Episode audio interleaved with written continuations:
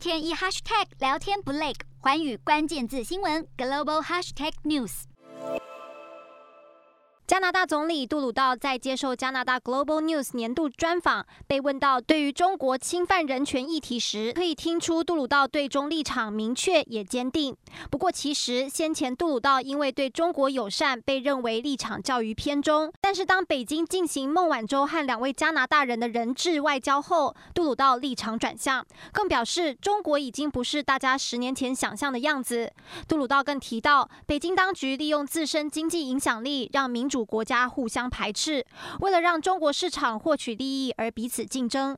杜鲁道更提醒其他国家，中国持续利用巧妙手段在市场玩弄各国，因此各国必须要有更多的合作，站稳脚跟，避免受到中国挑拨。洞悉全球走向，掌握世界脉动，无所不谈，深入分析。我是何荣。环宇全世界全新升级二点零版，锁定每周三、周六晚间九点，环宇新闻 MOD 五零一中加八五凯播二二二以及 YouTube 频道同步首播，晚间十点完整版就在环宇全世界 YouTube 频道。